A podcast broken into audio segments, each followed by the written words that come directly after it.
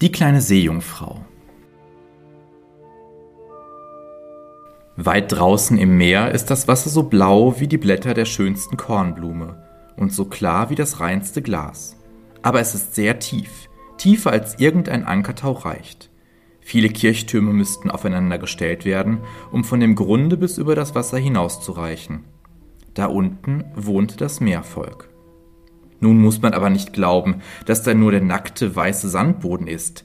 Nein, da wachsen die wunderbarsten Bäume und Pflanzen, die so geschmeidige Stängel und Blätter haben, dass sie sich bei der geringsten Bewegung des Wassers rühren, gerade so, als wenn sie lebten. Alle Fische, kleine und große, huschen zwischen den Zweigen umher, so wie die Vögel in der Luft. An der allertiefsten Stelle liegt das Schloss des Meerkönigs. Die Mauern sind aus Korallen und die langen spitzen Fenster aus dem allerklarsten Bernstein. Aber das Dach besteht aus lauter Muschelschalen, die sich öffnen und schließen, je nachdem das Wasser strömt. Das sieht wunderhübsch aus, denn in jeder Muschel liegen strahlende Perlen. Eine einzige würde in der Krone einer Königin von großer Pracht sein.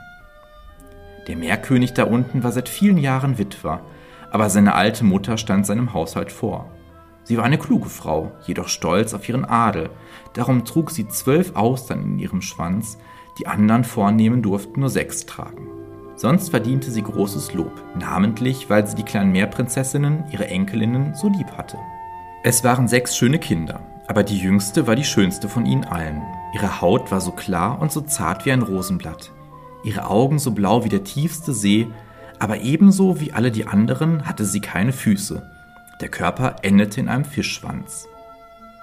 Den ganzen langen Tag konnten sie unten im Schlosse in den großen Sälen spielen, wo lebende Blumen aus den Wänden herauswuchsen. Die großen Bernsteinfenster wurden geöffnet, und dann schwammen die Fische zu ihnen hinein, so wie bei uns die Schwalben hereinfliegen, wenn wir die Fenster öffnen, aber die Fische schwammen ganz dicht an die kleinen Prinzessin heran, fraßen ihn aus der Hand und ließen sich streicheln. Draußen vor dem Schloss war ein großer Garten mit feuerroten und dunkelblauen Bäumen. Die Früchte leuchteten wie Gold und die Blumen wie brennendes Feuer, in dem sie fortwährend Stängel und Blätter bewegten. Die Erde selbst war der feinste Sand, aber blau wie Schwefelflammen. Über dem Ganzen da unten lag ein wunderlich blauer Schimmer. Man hätte eher glauben sollen, dass man hoch oben in der Luft stünde und nur den Himmel über und unter sich habe, als dass man auf dem Grunde des Meeres sei. Bei Windstille konnte man die Sonne sehen, sie sah aus wie eine Purpurblüte, aus deren Kelch alles Licht ausströmte. Jede von den kleinen Prinzessinnen hatte ihren kleinen Fleck im Garten, wo sie graben und pflanzen konnte, wie es ihr gefiel. Die eine gab ihrem Blumenfleck die Gestalt eines Walfisches, eine andere zog es vor, dass der ihre einer kleinen Meerjungfrau glich. Aber die jüngste machte ihren Fleck ganz rund wie die Sonne und hatte nur Blumen, die rot wie diese schienen. Sie war ein wunderliches Kind, still und nachdenklich, und während die anderen Schwestern ihre Gärten mit den sonderbarsten Dingen schmückten, die sie von den gestrandeten Schiffen bekommen hatten, wollte sie außer den rosenroten Blumen, die der Sonne dort hoch oben glichen, nur eine schöne Marmorstatue haben, ein wunderschöner Knabe war es, aus dem weißen, klaren Stein gehauen und bei einer Strandung auf den Meeresgrund geraten. Neben die Statue pflanzte sie eine rosenrote Trauerweide, die wuchs herrlich und hing mit ihren frischen Zweigen darüber bis zu dem blauen Sandboden hinunter, wo der Schatten violett erschien und ebenso wie die Zweige in beständiger Bewegung war. Es sah so aus, als wenn die Spitze und die Wurzeln miteinander spielten und sich küssten. Es gab für sie keine größere Freude, als von der Menschenwelt dort oben zu hören. Die alte Großmutter musste alles erzählen, was sie von Schiffen und Städten, Menschen und Tieren wusste, Namentlich erschien es ihr wunderlich schön, dass die Blumen oben auf der Erde dufteten. Das taten sie auf dem Grunde des Meeres nicht. Und dass die Wälder grün waren und dass die Fische, die man dort zwischen den Zweigen sah, so laut und schön singen konnten, dass es eine Lust war. Das waren die kleinen Vögel. Aber die Großmutter nannte sie Fische, weil die Prinzessinnen sie sonst nicht verstehen konnten, da sie noch keinen Vogel gesehen hatten. Wenn ihr euer fünfzehntes Jahr vollendet habt, sagte die Großmutter, so sollt ihr Erlaubnis haben, aus dem Meer aufzutauchen, im Mondschein auf den Klippen zu sitzen und die großen Schiffe zu sehen, die vorübersegeln, und Wälder und Städte sollt ihr sehen. Im nächsten Jahre wurde die eine von den Schwestern 15 Jahre alt, aber die anderen, Ja, die eine war immer ein Jahr jünger als die andere, die jüngste von ihnen hatte also noch ganze fünf Jahre vor sich, bis sie aus dem Meeresgrunde emporsteigen und sehen durfte, wie es oben bei uns aussieht. Aber die eine versprach, den anderen zu erzählen, was sie am ersten Tage gesehen und am schönsten gefunden hätte, denn die Großmutter erzählte ihr nicht genug. Da war so vieles, worüber sie Auskunft haben mussten. Keine war so sehnsuchtsvoll wie die jüngste, gerade sie, die am längsten zu warten hatte und die so still und gedankenvoll war. Manch eine Nacht stand sie am offenen Fenster und sah durch das dunkelblaue Wasser hinauf, wo die Fische mit ihren Flossen und Schwänzen plätscherten. Mond und Sterne konnte sie sehen. Freilich schimmerten sie ganz bleich, aber durch das Wasser gesehen sahen sie viel größer aus als vor unseren Augen. Glitt dann gleichsam eine schwarze Wolke unter ihnen hin, da wusste sie, dass es entweder ein Walfisch war, der über ihr schwamm, oder auch ein Schiff mit vielen Menschen. Die dachten sicher nicht daran, dass eine liebliche kleine Seejungfrau da unten stand und ihre weißen Hände nach dem Kiel emporstreckte. Jetzt war die älteste Prinzessin 15 Jahre alt und durfte über die Meeresfläche hinaufsteigen. Als sie zurückkam, hatte sie hunderterlei Dinge zu erzählen, aber das Schönste, sagte sie, sei im Mondschein auf einer Sandbank in der ruhigen See zu liegen und ganz in der Nähe die Küste mit der großen Stadt zu sehen, wo die Lichter wie hunderte von Sternen glänzten, die Musik und den Lärm und das Geräusch von Wagen und Menschen zu hören, die vielen Kirchtürme und Kuppeln zu sehen und zu hören, wie die Glocken läuteten. Gerade weil sie nicht da hinauskommen konnte, sehnte sie sich am allermeisten nach diesem allen. Ach, wie die jüngste Schwester lauschte, und wenn sie dann am Abend an dem geöffneten Fenster stand und durch das dunkelblaue Wasser hinaufsah, dachte sie an die große Stadt mit all dem Lärm und Geräusch, und da glaubte sie, die Kirchenglocken bis zu sich hinabläuten zu hören. Im Jahre darauf erhielt die zweite Schwester Erlaubnis, durch das Wasser aufzusteigen und zu schwimmen, wohin sie wollte. Sie tauchte auf, gerade als die Sonne unterging, und dieser Augenblick, fand sie, war das Allerschönste. Der ganze Himmel habe wie Gold ausgesehen, sagte sie, und die Wolken, ja, deren Schönheit konnte sie nicht genug beschreiben. Rot und violett waren sie über ihr hingesegelt, aber viel schneller als sie flog einem langen weißen Schleier gleich ein Schwarm wilder Schwäne über das Wasser hin, wo die Sonne stand. Sie schwamm auf sie zu, aber sie sank, und der Rosenschimmer erlosch auf der Meeresfläche und in den Wolken. Im Jahre darauf kam die dritte Schwester hinauf. Sie war die kühnste von ihnen allen, darum schwamm sie einen breiten Fluss hinauf, der sich in das Meer ergoss. Liebliche grüne Hügel mit Weinranken sah sie, Schlösser und Herrensitze lugten aus prächtigen Wäldern hervor.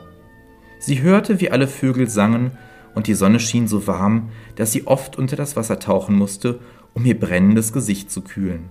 In einer kleinen Bucht traf sie eine ganze Schar kleiner Menschenkinder. Ganz nackt liefen sie umher und plätscherten im Wasser. Sie wollte mit ihnen spielen, aber sie eilten erschreckt davon. Und da kam ein kleines schwarzes Tier, das war ein Hund, aber sie hatte noch nie einen Hund gesehen. Der bellte sie so schrecklich an, dass ihr bange wurde und sie in die offene See hinausfloh. Nie aber konnte sie die prächtigen Wälder, die grünen Hügel und die niedlichen Kinder vergessen, die im Wasser schwimmen konnten, obwohl sie keinen Fischschwanz hatten. Die vierte Schwester war nicht so kühn. Sie blieb da draußen mitten auf dem wilden Meer und erzählte, dass gerade das das Allerschönste sei. Man sah viele Meilen rings um sich herum, und der Himmel stand wie eine große Glasglocke darüber. Schiffe hatte sie gesehen, aber in weiter Ferne. Sie sahen aus wie Möwen. Die possierlichen Delfine hatten Purzelbäume geschossen und die großen Walfische hatten Wasser aus ihren Nasenlöchern gespritzt, so dass es ausgesehen hatte wie hunderte von Springbrunnen ringsumher. Nun kam die Reihe an die fünfte Schwester. Ihr Geburtstag war gerade im Winter, und daher sah sie, was die anderen das erste Mal nicht gesehen hatten. Die See sah ganz grün aus, und ringsumher schwammen große Eisberge. Ein jeder sehe aus wie eine Perle, sagte sie, und sei doch weit größer als die Kirchtürme, die die Menschen bauten. In den wunderlichsten Gestalten zeigten sie sich und glitzerten wie Diamanten. Sie hatte sich auf einen der größten gesetzt, und alle Segler kreuzten erschrocken um den Eisberg herum, auf dem sie saß und den Wind mit ihrem langen Haar spielen ließ aber gegen Abend wurde der Himmel mit Wolken überzogen. Es blitzte und donnerte, während die schwarze See die großen Eisblöcke hoch emporhob und sie in den grellen Blitzen aufleuchten ließ. Auf allen Schiffen raffte man die Segel. Es herrschte Angst und Grauen. Aber sie saß ruhig auf ihrem glitzernden Eisberg und sah den blauen Blitzstrahl im Zickzack in die schimmernde See niederfahren. Das erste Mal, wenn eine der Schwestern über das Wasser hinauskam, war eine jede entzückt über das Neue und Schöne, was sie sah. Aber da sie nun als erwachsene Mädchen Erlaubnis hatten, hinaufzusteigen, wann sie wollten, wurde es ihnen gleichgültig.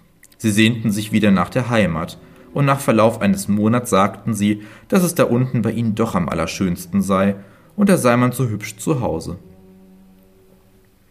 Manch eine Abendstunde stiegen die fünf Schwestern Arm in Arm in einer Reihe über das Wasser auf. Wunderschöne Stimmen hatten sie, schöner als irgendein Mensch, und wenn dann ein Sturm im Anzuge war, so dass sie annehmen konnten, dass Schiffe scheitern würden, schwammen sie vor dem Schiffe her und sangen so lieblich davon, wie schön es auf dem Grunde des Meeres sei, und baten die Seeleute, sich nicht davor zu fürchten, da hinunterzukommen. Aber die konnten ihre Worte nicht verstehen, sie glaubten, es sei der Sturm, und sie bekamen die Schönheit da unten auch nicht zu sehen, denn wenn das Schiff sank, ertranken die Menschen und kamen nur als Leichen nach des Meerkönigsschloss. Wenn die Schwestern so des Abends Arm in Arm hoch emporstiegen bis über das Meer, dann stand die kleine Schwester ganz allein da unten und sah ihnen nach, und es war, als musste sie weinen. Aber die Seejungfrau hat keine Tränen, und darum leidet sie weit mehr. Ach, wäre ich doch erst 15 Jahre alt, sagte sie. Ich weiß, dass ich die Welt da oben sehr lieb haben werde und auch die Menschen, die da bauen und wohnen. Und endlich war sie dann 15 Jahre alt. Sieh, nun haben wir dich auch von der Hand, sagte die Großmutter, die alte Königin Witwe. Komm her, Lass mich dich schmücken, so wie deine anderen Schwestern. Und sie setzte ihr einen Kranz von weißen Lilien auf das Haar, aber jedes Blatt in der Blume war die Hälfte einer Perle. Und die Alte ließ acht große Austern sich im Schwanz der Prinzessin festklemmen, um ihren hohen Rang zu zeigen. Das tut so weh, sagte die kleine Seejungfrau. Ja, Hoffart muss Pein leiden, sagte die Alte. Ach, sie hätte so gern all diese Pracht abgeschüttelt und den schweren Kranz abgelegt. Ihre roten Blumen im Garten kleideten sie viel besser, aber sie wagte nicht, es zu tun. Leb wohl, sagte sie und stieg so klar und leicht wie eine Blase durch das Wasser auf.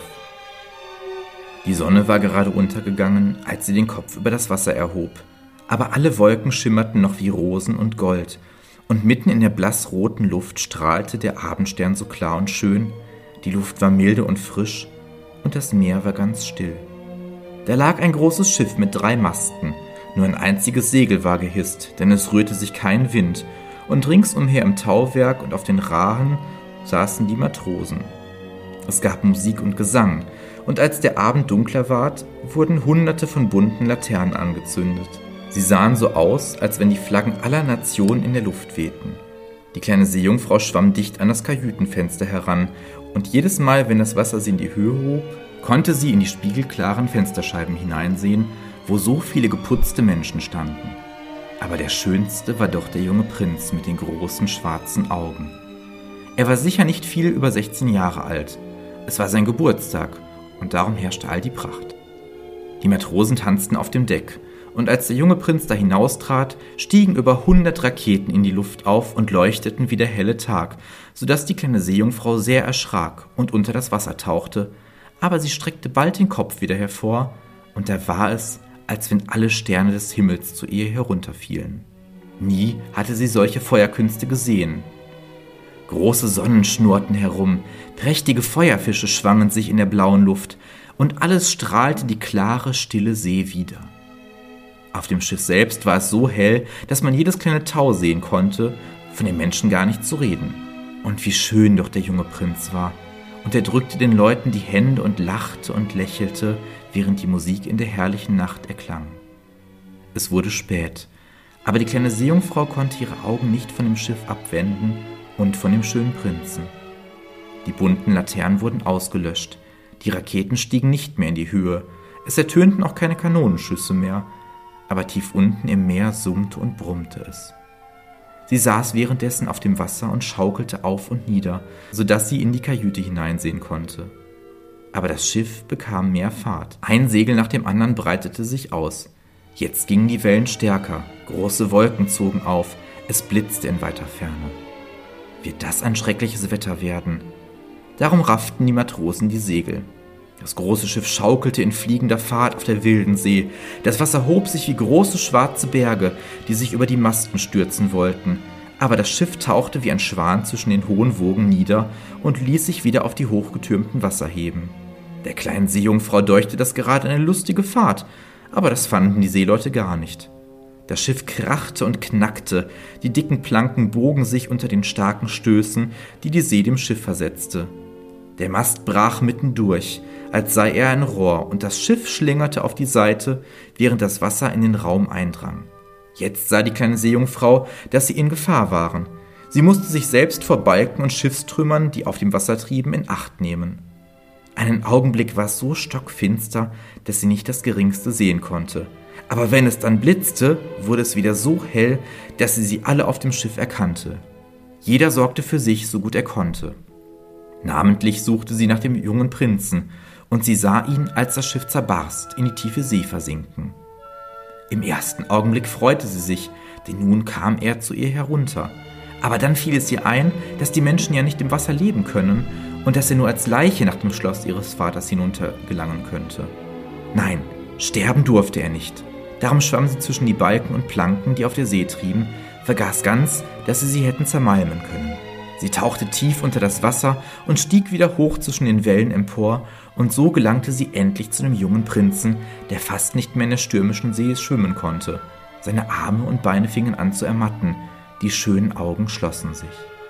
Er hätte sterben müssen, wenn die kleine Seejungfrau nicht hinzugekommen wäre. Sie hielt seinen Kopf über dem Wasser und ließ sich dann mit ihm von den Wellen treiben, wohin sie wollten. In der Morgenstunde war das Unwetter vorüber. Von dem Schiff war nicht ein Splitter mehr zu sehen. Die Sonne stieg so rot und schimmernd aus dem Wasser auf. Es war, als wenn die Wangen des Prinzen Leben dadurch erhielten, aber die Augen blieben geschlossen. Die Seejungfrau küsste seine hohe, schöne Stirn und strich sein nasses Haar zurück. Sie fand, er glich der Marmorstatue unten in ihrem kleinen Garten. Sie küsste ihn wieder und wünschte, dass er doch leben möchte. Jetzt sah sie das feste Land vor sich. Hohe blaue Berge, auf deren Gipfeln der weiße Schnee leuchtete, als lägen dort Schwäne. Unten am Ufer waren schöne grüne Wälder, und davor lag eine Kirche oder ein Kloster, das wusste sie nicht recht, aber ein Gebäude war es. Zitronen- und Orangenbäume wuchsen dort im Garten, und vor dem Tore standen hohe Palmenbäume. Die See bildete hier eine kleine Bucht, die war spiegelblank, aber sehr tief, bis an die Klippen heran, wo der feine, weiße Sand angespült war. Hierhin schwamm sie mit dem schönen Prinzen, legte ihn auf den Sand sorgte aber dafür, dass der Kopf hoch in dem warmen Sonnenschein lag. Jetzt läuteten die Glocken in dem großen weißen Gebäude und viele junge Mädchen kamen durch den Garten. Da schwamm die kleine Seejungfrau weiter hinaus hinter einige hohe Steine, die über das Wasser aufragten, legte Meeresschaum auf ihr Haar und ihre Brust, so dass niemand ihr kleines Antlitz sehen konnte, und da gab sie Acht, wer zu dem armen Prinzen käme. Es währte nicht lange, da kam ein junges Mädchen dahin. Sie schien sehr zu erschrecken, aber nur einen Augenblick. Dann holte sie mehrere Menschen, und die Seejungfrau sah, dass das Leben in dem Prinzen zurückkehrte und dass er ihnen allen ringsumher zulächelte, aber zu ihr hinaus lächelte er nicht. Er wusste ja auch nicht, dass sie ihn gerettet hatte. Sie fühlte sich tief traurig, und als er in das große Gebäude hineingeführt wurde, tauchte sie betrübt in das Wasser hinab und kehrte heim in das Schloss ihres Vaters. Immer war sie still und gedankenvoll gewesen, aber nun ward sie es noch mehr. Die Schwestern fragten sie, was sie das erste Mal da oben gesehen hätte, aber sie erzählte nichts. Manch einen Abend und Morgen stieg sie dort empor, wo sie den Prinzen verlassen hatte. Sie sah, wie die Früchte des Gartens reiften und gepflückt wurden. Sie sah, wie der Schnee auf den hohen Bergen schmolz. Aber den Prinzen sah sie nicht. Und darum kehrte sie jedes Mal nur noch betrübter heim. Dann war es ihr einziger Trost, in dem kleinen Garten zu sitzen und die Arme um die schöne Marmorstatue zu schlingen, die dem Prinzen glich. Aber ihre Blumen pflegte sie nicht. Die wuchsen wie in einer Wildnis über die Gänge hinaus und flochten ihre langen Stängel und Blätter in die Zweige der Bäume hinein, so dass es dort ganz dunkel war. Schließlich konnte sie es nicht mehr aushalten, sondern erzählte es einer von ihren Schwestern, und da bekamen es gleich alle die anderen zu wissen, aber auch niemand weiter als die und ein paar andere Seejungfrauen, die es nur ihren allerbesten Freundinnen erzählten. Eine von diesen wusste, wer der Prinz war. Sie hatte auch das Fest auf dem Schiff gesehen, wusste, woher er war und wo sein Königreich lag. Komm, kleine Schwester, sagten die anderen Prinzessinnen, und sich umschlungen haltend, stiegen sie in einer langen Reihe aus dem Meere auf, da, wo sie wussten, dass das Prinzenschloss lag. Das war aus einer hellgelben, glänzenden Steinart aufgeführt, mit großen Marmortreppen. Eine davon ging gerade in das Meer hinunter. Prächtige, vergoldete Kuppeln ragten über dem Dach auf, und zwischen den Säulen, die rings um das ganze Gebäude liefen, standen Marmorbilder, die aussahen, als lebten sie. Durch das klare Glas der hohen Fenster sah man in die prächtigen Säle hinein, wo köstliche seidene Gardinen und Teppiche aufgehängt und alle Wände mit großen Gemälden geschmückt waren, die zu sehen ein wahres Vergnügen war. Mitten in dem größten Saal plätscherte ein großer Springbrunnen, die Strahlen stiegen bis an die Glaskuppel in der Decke empor, durch die die Sonne auf das Wasser schien und auf die herrlichen Pflanzen, die in dem großen Bassin wuchsen. Nun wusste sie, wo er wohnte, und manchen Abend und manche Nacht kam sie hierher auf das Wasser. Sie schwamm viel näher an das Ufer heran, als irgendeine von den anderen es gewagt hätte. Ja, Sie ging den schmalen Kanal ganz hinauf bis unter den prächtigen Marmoraltan, der einen langen Schatten über das Wasser warf. Hier saß sie und sah den jungen Prinzen an, der sich allein glaubte in dem hellen Mondschein. Sie sah ihn manchen Abend mit Musik in seinem prächtigen Boot segeln, wo die Flaggen wehten. Sie lugte zwischen dem grünen Schilf hervor, und wenn der Wind ihren langen, silberweißen Schleier ergriff und jemand ihn sah, so dachte er, es sei ein Schwan, der die Schwingen erhöbe. Sie hörte manch eine Nacht die Fischer, die mit Fackeln auf der See waren, so viel Gutes von dem jungen Prinzen erzählen, und es freute sie, dass sie sein Leben gerettet hatte, als er halbtot auf den Wellen trieb.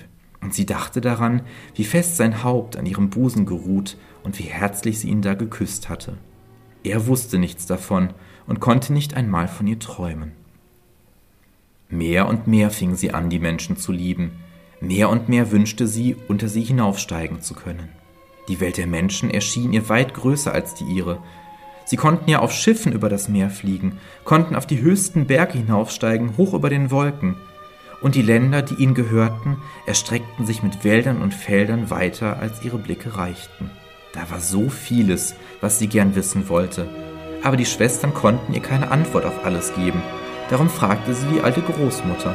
Und die kannte die höhere Welt sehr gut, die sie sehr richtig die Länder über dem Meere nannte.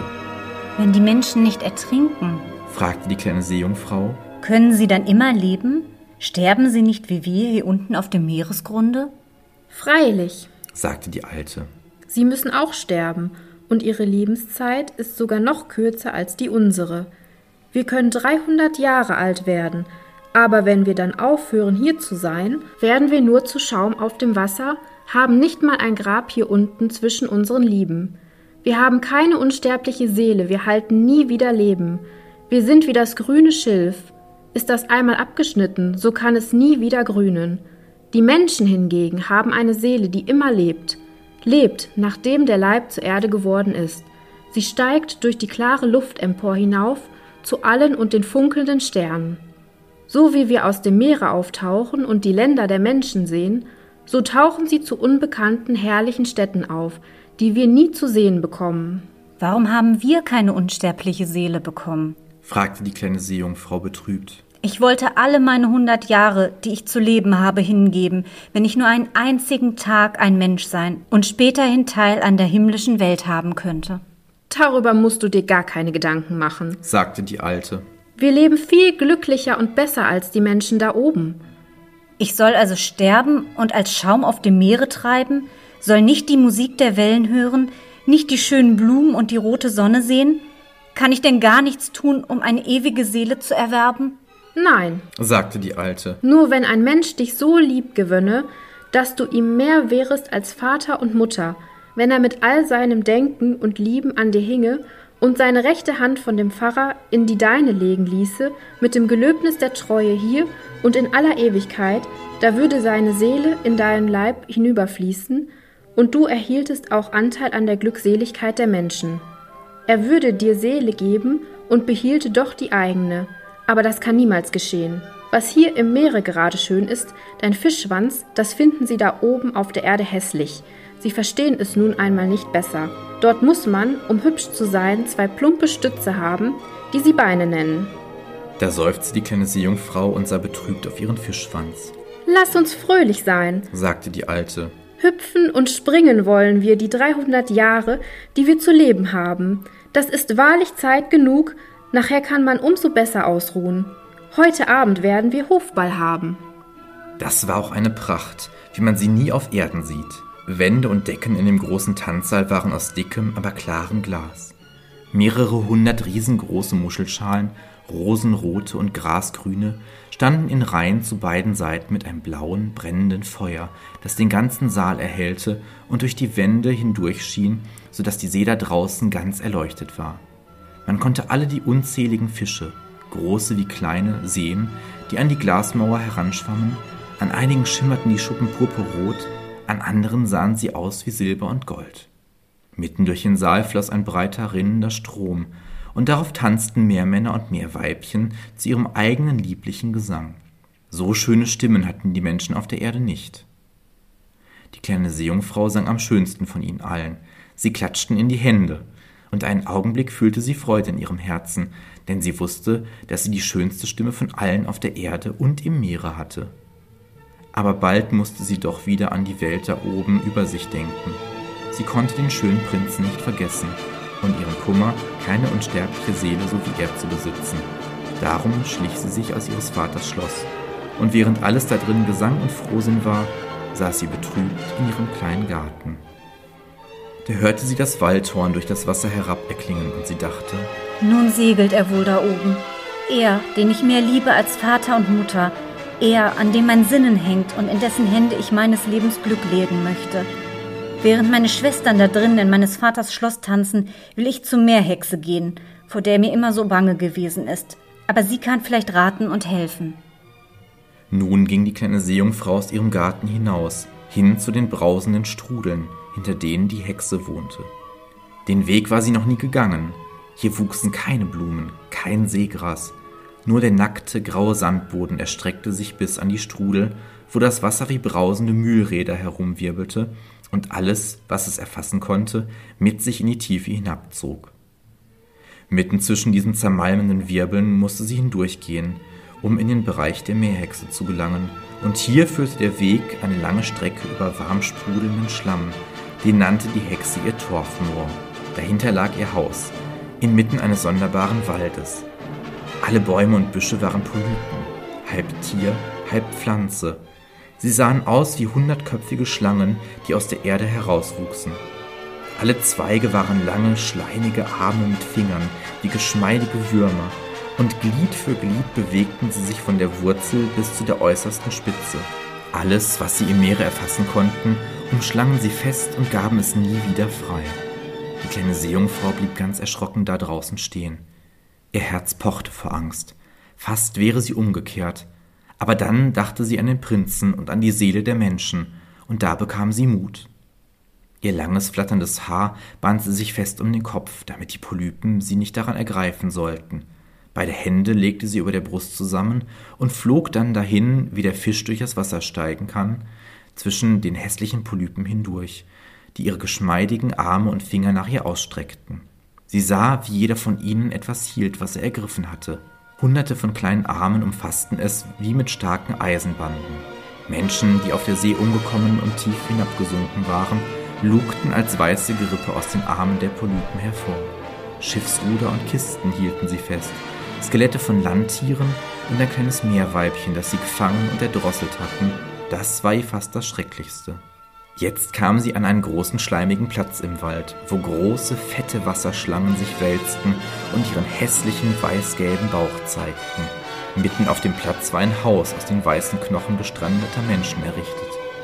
Da saß die Meerhexe und ließ eine Kröte aus ihrem Mund fressen, so wie die Menschen einen kleinen Kanarienvogel Zucker essen lassen. Die hässlichen, fetten Wasserschlangen nannte sie ihre kleinen Küklein und ließ sie sich auf ihrer großen, schwammigen Brust wälzen. Ich weiß recht gut, was du willst, sagte die Hexe. Es ist dumm von dir, aber du sollst doch deinen Willen haben. denn der wird dich ins Unglück stürzen, meine schöne Prinzessin. Du willst gern deinen Fischschwanz los sein und stattdessen zwei Stummel haben, auf denen du gehen kannst, so wie die Menschen, damit sich der junge Prinz in dich verlieben kann und du eine unsterbliche Seele bekommen kannst. Dabei lachte die Hexe so laut und so widerlich, dass die Kröte und die Schlangen an die Erde fielen und sich da wälzten. Du kommst gerade zur rechten Zeit, sagte die Hexe. Morgen, wenn die Sonne aufgeht, hätte ich dir erst wieder helfen können, nachdem ein Jahr vergangen ist. Ich will dir einen Trank bereiten. Damit musst du, ehe die Sonne aufgeht, an das Land schwimmen, dich an das Ufer setzen und ihn austrinken. Dann trennt sich dein Schwanz ab und schrumpft zu dem ein, was die Menschen niedliche Beine nennen. Aber das tut weh. Es ist, als wenn ein scharfes Schwert dich durchzuckte. Alle, die dich sehen, werden sagen, dass du das schönste Menschenkind bist, das sie gesehen haben. Du behältst deinen schwebenden Gang. Keine Tänzerin kann so schweben wie du. Aber jeder Schritt, den du machst, ist so, als trätest du auf ein scharfes Messer, als müsste dein Blut fließen. Willst du dies alles erleiden, dann werde ich dir helfen. Ja, sagte die kleine Seejungfrau mit bebender Stimme und dachte an den Prinzen und an die unsterbliche Seele. Aber bedenke, sagte die Hexe, hast du erst einmal menschliche Gestalt bekommen, so kannst du nie wieder eine Seejungfrau werden.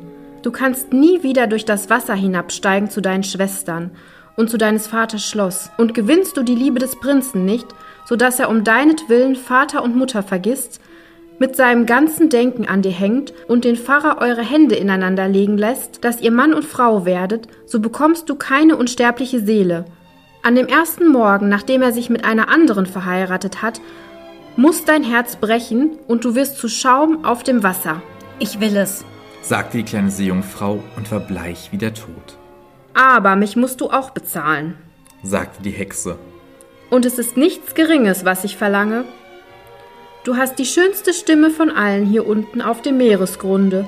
Mit der glaubst du, ihn wohl verzaubern zu können, aber die Stimme sollst du mir geben.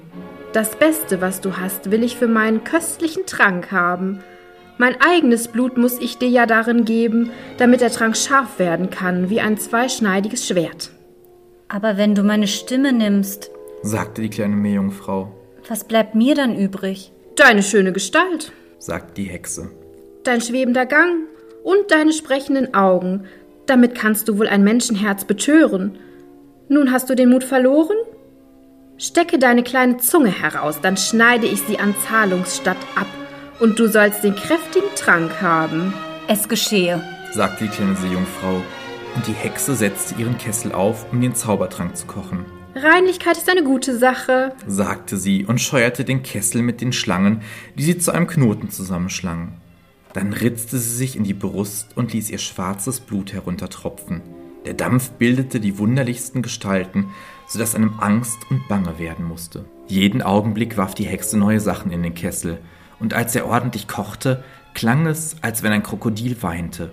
Endlich war der Trank fertig. Er sah aus wie das klarste Wasser. Da hast du ihn, sagte die Hexe und schnitt der kleinen Seejungfrau die Zunge ab. Nun war sie stumm konnte weder singen noch sprechen.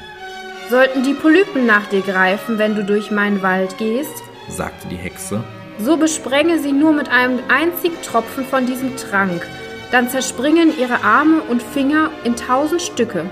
Aber das hatte die kleine Seejungfrau gar nicht nötig. Die Polypen zogen sich erschrocken vor ihr zurück, als sie den schimmernden Trank erblickten, der in ihrer Hand leuchtete, als sei es ein funkelnder Stern. So kam sie schnell durch den Wald, das Meer und die brausenden Strudel. Sie konnte ihres Vaters Schloss sehen. Die Fackeln in dem großen Tanzsaal waren erloschen. Sie schliefen wohl alle da drinnen, aber sie wagte doch nicht, sie aufzusuchen, jetzt, wo sie stumm war und sie für immer verlassen wollte. Es war, als sollte ihr Herz zerspringen vor Kummer. Sie schlich sich in den Garten, nahm eine Blume von jedem Blumenbeet der Schwestern, warf tausend Kusshände nach dem Schloss hinüber und stieg durch die dunkelblaue See empor. Die Sonne war noch nicht aufgegangen, als sie des Prinzen Schloss sah und die prächtige Marmortreppe hinanstieg. Der Mond schien so wunderbar hell. Die kleine Seejungfrau trank den brennend scharfen Trank, und es war, als gehe ein zweischneidiges Schwert durch ihren feinen Körper. Sie ward ohnmächtig und lag wie tot da. Als die Sonne auf die See herabschien, erwachte sie und fühlte einen brennenden Schmerz. Vor ihr aber stand der schöne junge Prinz. Er richtete seine kohlschwarzen Augen auf sie, so dass sie die ihren niederschlug. Da sah sie, dass ihr Fischschwanz verschwunden war und dass sie die niedlichsten kleinen weißen Beine hatte, die nur ein kleines Mädchen haben kann. Aber sie war ganz nackt, darum hüllte sie sich in ihr dichtes langes Haar. Der Prinz fragte, wer sie sei und wie sie hierher gekommen wäre, und sie sah ihn sanft und doch so traurig mit ihren dunkelblauen Augen an. Sprechen konnte sie ja nicht. Da nahm er sie bei der Hand und führte sie in das Schloss hinein. Jeder Schritt, den sie tat, war, wie die Hexe im Voraus gesagt hatte, als träte sie auf spitze Pfriemen und scharfe Messer. Aber das ertrug sie gern. An des Prinzen Hand schritt sie so leicht einher wie eine Schaumblase, und er und alle anderen wunderten sich über ihren lieblichen, schwebenden Gang. Köstliche Kleider von Seide und Musselin bekam sie nun. Im Schlosse war sie die schönste von allen, aber sie war stumm und konnte weder singen noch sprechen. Schöne Sklavinnen, in Seide und Gold gekleidet, erschienen und sangen vor dem Prinzen und seinen königlichen Eltern. Eine von ihnen sang viel schöner als alle anderen, und der Prinz klatschte in die Hände und lächelte ihr zu. Da war die kleine Seejungfrau traurig. Sie wusste, dass sie selbst viel schöner gesungen hätte. Sie dachte, Ach, er sollte nur wissen, dass ich, um bei ihm zu sein, meine Stimme für alle Ewigkeit hingegeben habe. Nun tanzten die Sklavinnen in lieblichen, schwebenden Tänzen zu der herrlichen Musik. Da erhob die kleine Seejungfrau die schönen, weißen Arme, richtete sich auf den Zehenspitzen auf und schwebte über den Fußboden hin, tanzte, wie noch niemand getanzt hatte. Bei jeder Bewegung ward ihre Schönheit noch sichtbarer und ihre Augen sprachen tiefer zum Herzen als der Gesang der Sklavinnen. Alle waren entzückt darüber, namentlich der Prinz, der sie sein kleines Findelkind nannte und sie tanzte mehr und mehr, obwohl es ihr jedes Mal, wenn der Fuß die Erde berührte, war, als träte sie auf scharfe Messer. Der Prinz sagte, sie sollte immer bei ihm sein, und sie erhielt die Erlaubnis, draußen vor seiner Tür auf einem Sammetkissen zu schlafen. Er ließ ihr eine Männerkleidung machen, damit sie ihn zu Pferd begleiten könnte. Sie ritten durch die duftenden Wälder, wo die grünen Zweige sie auf die Schulter klopften und die kleinen Vögel hinter den frischen Blättern sangen. Sie kletterte mit dem Prinzen auf die hohen Berge hinauf, und obgleich ihre zarten Füße bluteten, so dass die anderen es sehen konnten, lachte sie nur darüber und folgte ihm, bis sie die Wolken unter sich segeln sahen, als seien sie ein Schwarm von Vögeln, die nach fremden Ländern zogen.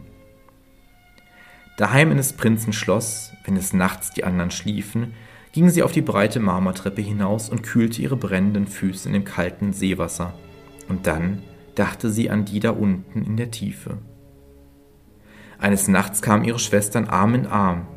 Sie sangen so traurig, während sie über dem Wasser schwammen, und sie winkte ihnen, und sie erkannten sie und erzählten, wie sie sie alle betrübt habe. Seither besuchten sie sie jede Nacht, und eines Nachts sah sie draußen in weiter Ferne die alte Großmutter, die seit vielen Jahren nicht über dem Meere gewesen war, und den Meerkönig mit seiner Krone auf dem Haupt. Sie streckten die Hände nach ihr aus, wagten sich aber nicht so nah an das Land heran wie die Schwestern. Tag für Tag ward sie dem Prinzen teurer. Er hatte sie lieb, wie man ein gutes, liebes Kind liebt, aber sie zu seiner Königin zu machen, kam ihm gar nicht in den Sinn, und seine Frau musste sie werden, sonst bekam sie keine unsterbliche Seele, sondern würde an seinem Hochzeitsmorgen zu Schaum auf dem Meere werden. Liebst du mich nicht am meisten von ihnen allen? schienen die Augen der kleinen Seejungfrau zu sagen, wenn er sie in seine Arme nahm und ihre schöne Stirn küsste. Ja, du bist mir die Liebste, sagte der Prinz, denn du hast das beste Herz von ihnen allen. Du bist mir am treuesten zugetan, und du gleichst einem jungen Mädchen, das ich einstmals sah, aber wohl niemals wieder finden werde. Ich war auf einem Schiff, das strandete. Die Wellen warfen mich ans Ufer bei einem heiligen Tempel, wo mehrere junge Mädchen den Dienst verrichteten. Die jüngste fand mich am Strande und rettete mir das Leben. Ich sah sie nur zweimal. Sie ist die einzige, die ich in dieser Welt lieben könnte.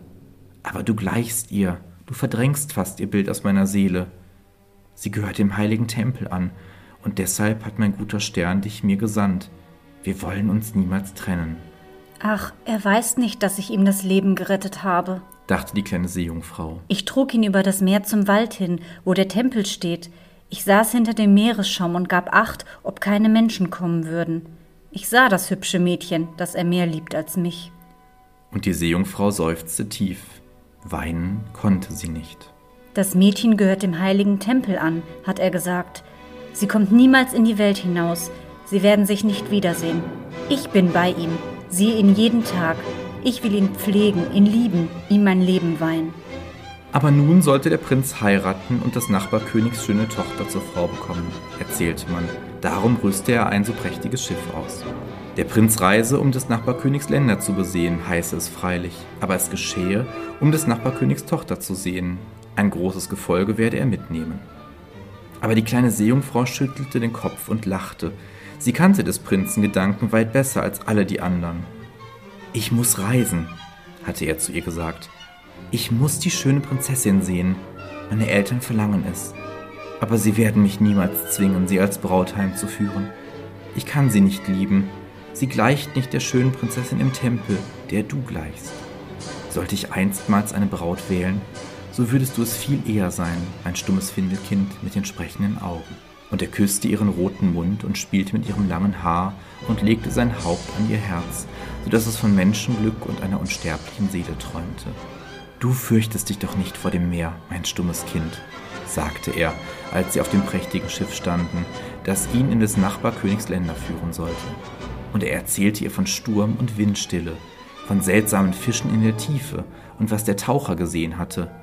Und sie lächelte bei seiner Erzählung. Sie wusste ihr besser als irgendjemand Bescheid auf dem Grunde des Meeres. In der mondhellen Nacht, wenn sie alle schliefen, bis auf den Steuermann, der im Ruder stand, saß sie an der Reling des Schiffs und starrte hinab durch das klare Wasser. Und es war ihr, als sehe sie ihres Vaters Schloss. Oben darüber stand die alte Großmutter mit der silbernen Krone auf dem Haupte und starrte hinauf durch die reißenden Ströme empor zu des Schiffes Kiel. Da tauchten die Schwester aus dem Wasser auf.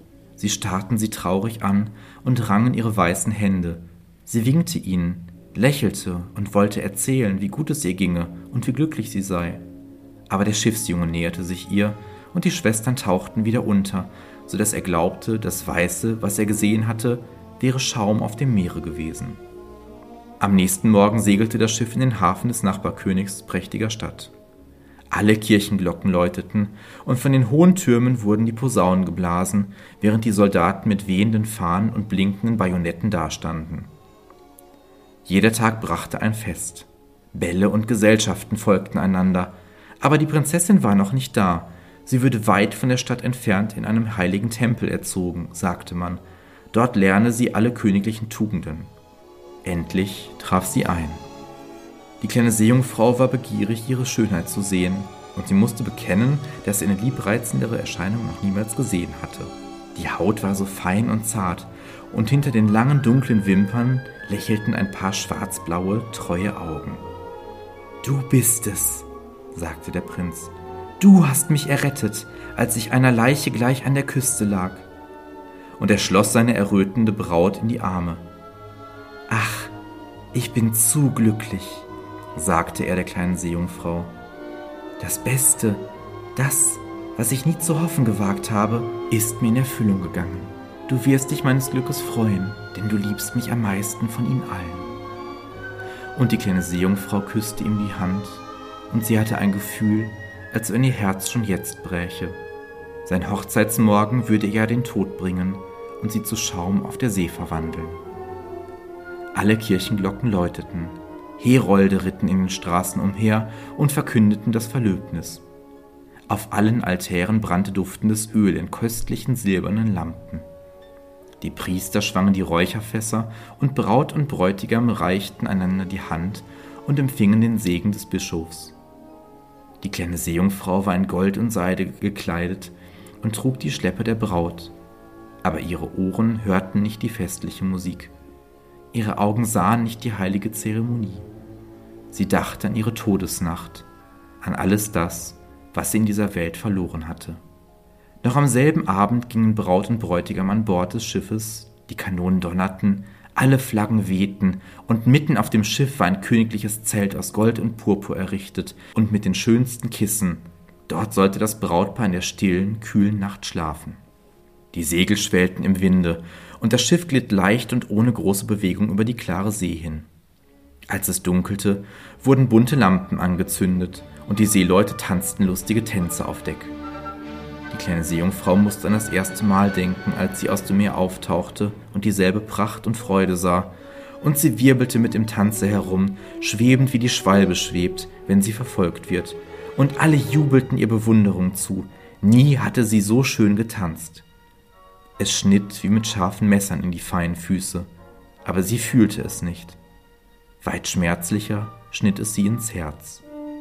Sie wusste, dass es der letzte Abend war, an dem sie ihn sah, für den sie ihre Familie und ihr Heim verlassen, ihre schöne Stimme hingegeben und täglich unendliche Qualen erlitten hatte, ohne dass er es auch nur ahnte.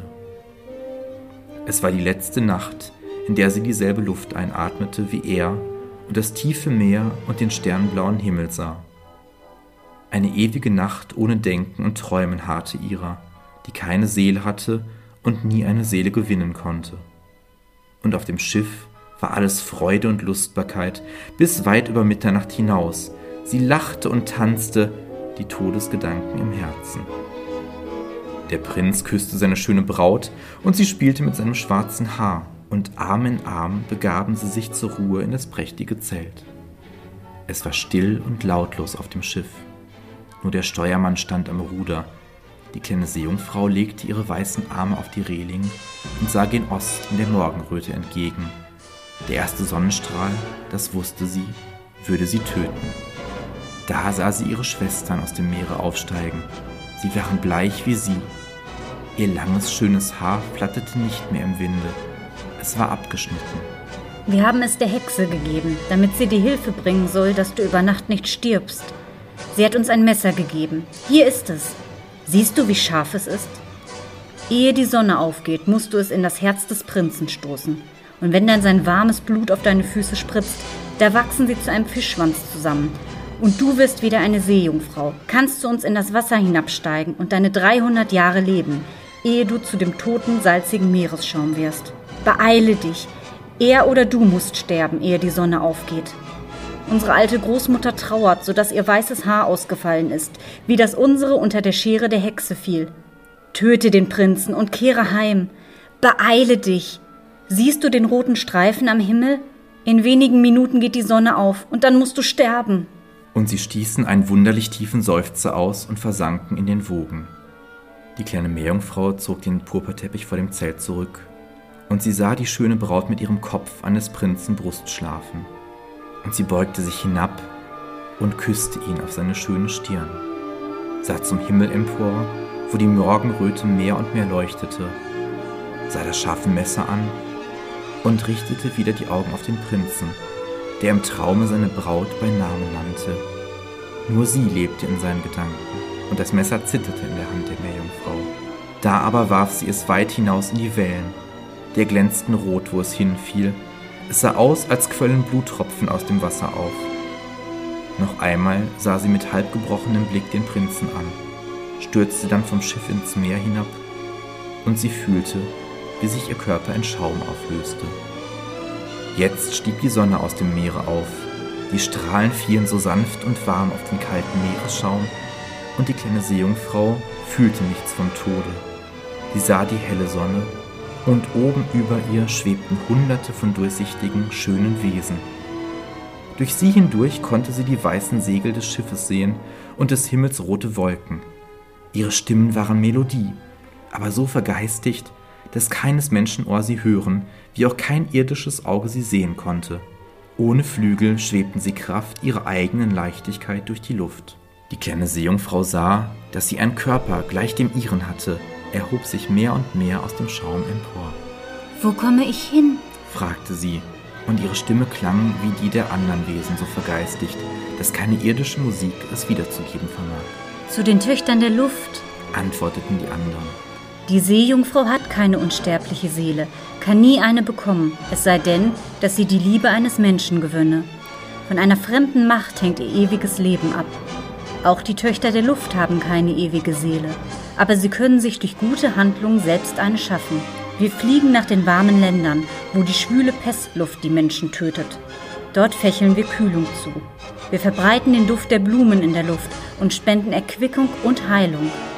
Wenn wir uns 300 Jahre hindurch bestrebt haben, das Gute zu tun, was in unseren Kräften steht, dann bekommen wir eine unsterbliche Seele und nehmen teil an dem Glück der Menschen. Du, arme kleine Seejungfrau, hast mit deinem ganzen Herzen das Gleiche erstrebt. Wie wir, so hast du gelitten und geduldet und hast dich zu der Welt der Luftgeister emporgeschwungen. Nun kannst du dir selbst nach 300 Jahren durch gute Werke eine unsterbliche Seele schaffen. Und die kleine Seejungfrau hob ihre klaren Augen zu Gottes Sonne empor, und zum ersten Mal fühlte sie Tränen. Auf dem Schiffen war nun Leben und Lärmen. Sie sah den Prinzen mit seiner schönen Braut nach ihr suchen. Wehmütig starrten sie in den perlenden Schaum hinab, als wüssten sie, dass sie sich in die Wellen gestürzt hatte. Unsichtbar küsste sie die Stirn der Braut, lächelte ihm zu und stieg mit den anderen Kindern der Luft empor zu der rosenroten Wolke, die durch die Luft dahinzog. In 300 Jahren schweben wir so in Gottes Reich hinein. Auch schon früher können wir dahin gelangen, flüsterte eine. Unsichtbar schweben wir in die Häuser der Menschen, wo Kinder sind, und für jeden Tag, an dem wir ein gutes Kind finden, das seinen Eltern Freude macht und ihre Liebe verdient, verkürzt Gott unsere Prüfungszeit. Das Kind weiß nicht, wann wir durch das Zimmer fliegen. Und wenn wir dann vor Freude über das Kind lächeln, so wird ein Jahr von den 300 abgerechnet. Sehen wir aber ein unartiges und böses Kind, so müssen wir Tränen der Trauer weinen, und jede Träne legt unsere Prüfungszeit einen Tag zu.